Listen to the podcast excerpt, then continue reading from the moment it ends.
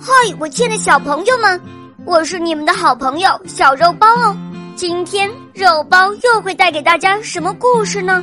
小朋友们，你们准备好了吗？准备好啦！那么我们的故事就要开始喽。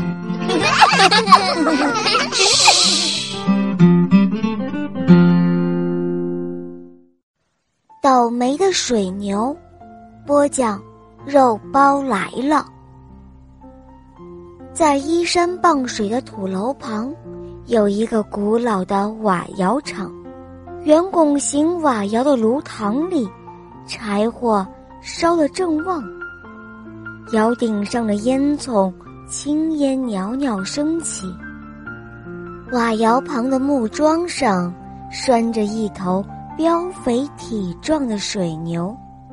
地上撒了一小堆青草，水牛正惬意地享受着主人给予它的恩赐。它一边嚼着青草，一边看着左右前方低矮的茅草屋。屋里的主人正在做着泥瓦。这个时候，飞来了一只乌鸦，轻轻地落在牛的背上。哞儿的一声，水牛欢快地对乌鸦说：“乌鸦老弟，你来的正好，我刚帮主人踩好了一大坨黄粘土，正累着呢。你快来帮我按摩按摩，捉捉虱子吧。”乌鸦一边啄着食，一边呱呱地说着：“水牛哥哥。”我每天都看着你被主人蒙上眼睛，不停的在那个泥塘里面打转踩泥，确实够苦够累的。这样单调的生活，你不觉得无聊吗？水牛无奈地说：“唉，没办法了。要是我不踩泥，不转圈，就会遭到主人无情的鞭打。这不。”你看我的背上，还能清晰的留着鞭打的痕迹呢。水牛说着说着，眼泪都快流了出来。是啊，是啊，你的主人可真是够卑鄙的，哎，太可恶啦！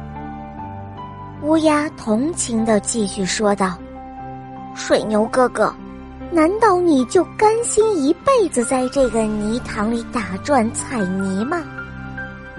当然不甘心了。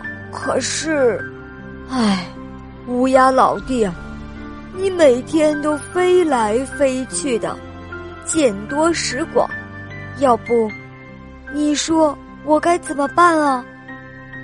水牛说着，眼中满是充满着羡慕。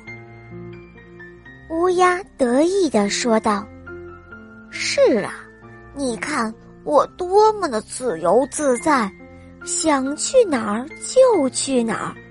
你若是想离开这儿，办法肯定是有的。”水牛一听到乌鸦说到这儿，他焦急地追问道：“哦，什么办法？你，你快说来听听啊！”乌鸦想了想，慢腾腾的说道：“呃，水牛哥哥，你可以装病吗？